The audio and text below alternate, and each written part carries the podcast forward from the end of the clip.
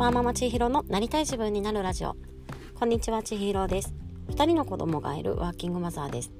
このラジオでは私らしく自由に好きが詰まった人生を送りたい。そんななりたい自分を目指す私の試行錯誤をお話ししています。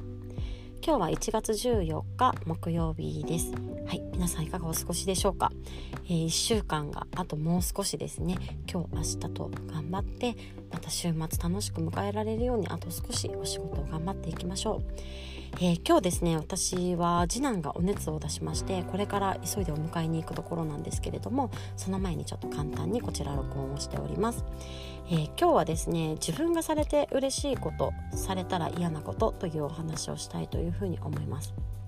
このよく自分がされて嬉しいことはね、やっぱり嬉しいから相手にも同じように感じてほしいなとか自分がされて嫌なことは相手もきっと嫌だからやらないかそういうお話ってあるかなって思うんですけれども皆さんはここに何か違和感を感じられますでしょうか？これは自分がされて嬉しいことは相手が売れてされて嬉しいことかわからないとかうん自分の立場で考えが及ぶこう嬉しいこととか自分が思うことっていうのは相手が同じように思うかどうかわからないっていうところだなっていうふうに思っています。そういうところが根本的に違うなって思うんですけれどもあのよくあるそのプレゼントとかに関してもあのー、ね、自分のことを考えて送ってもらうものって、まあ、何でも嬉しいんですけれども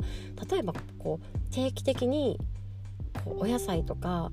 うん食料とかをこう実家からドサドサドサって送ってもらうやつもめちゃめちゃありがたいんですけれども でもなんかリクエストに応じて好きなものを入れていただく瓶とあとはそうじゃなくてなんかね勝手に決めといてよみたいなのでドサドサドサっと入れて送ってもらう瓶とではやっぱりこの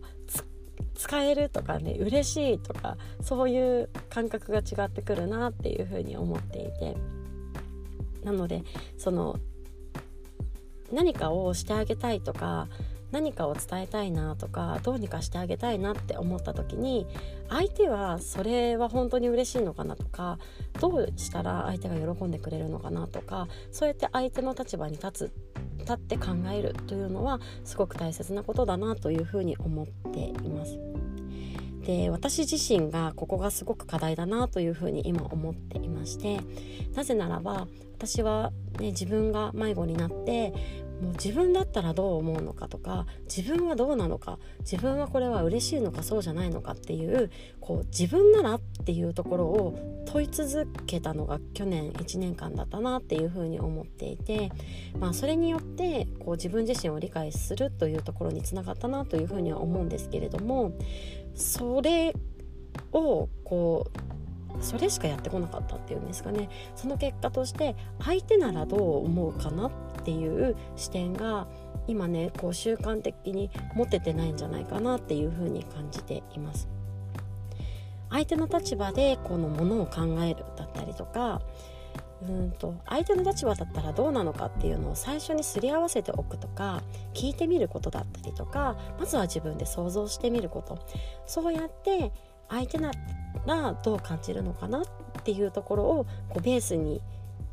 したこのコミュニケーションっていうのを大切にできる1年にしたいなというふうに思っています。じゃあどうやったらこの相手の立場をねこう配慮できるのかなっていうところなんですけれどもなんかさっき簡単に調べてみたんですがなんかマクドナルドで実践しているその相手の立場に立つためのこうポイント3つみたいなのがありました。でそれは何だったかと言いますと1つ目は自分を知るというところですこれはなんか自分自身がどうされたら嬉しいのかとかこの場合自分だったらどう思うのかっていう自分自身だったらどうなのかということを知るということです。で2つ目のポイントは自分と相手は違うということを知るということでした。自分はこういう時こうされたら嬉しいからついそのまましてあげようとしてしまうんですけれどもちょっと待てよってそこでストップがかけられる力だと思います。それによってあ自分はそういう風にされたら嬉しいけど相手は違うかもしれないなっていう風に一回立ち止まることができるっていうことです。で3つ目は相手はどうなのかを確認するということでした。ぱりね自分はこうされたら嬉しいけどあなたはどうですかっていうところだったりとか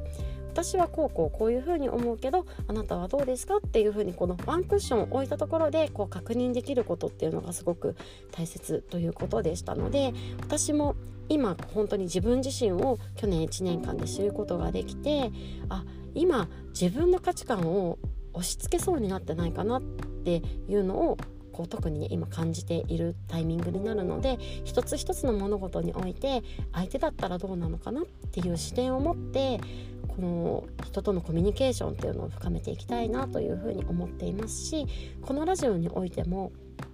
本当にねずっと自分自身が感じたことをそのままね、言語化して発信するというようなスタンスでやっていたんですけれども相手だったらどういう風な伝え方だったら相手の何かね意味のあるものになるかなという視点で、えー、試行錯誤というか工夫をしていけたらなというふうにも思っております。というわけで今日は、えー、自分がされて嬉しいことと相手がされて嬉しいことは違うんだよなというお話をさせていただきました。今日も最後まで聞いていただいてありがとうございます。あなたにとって今日がまた一歩でもなりたい自分に近づけますように。また明日。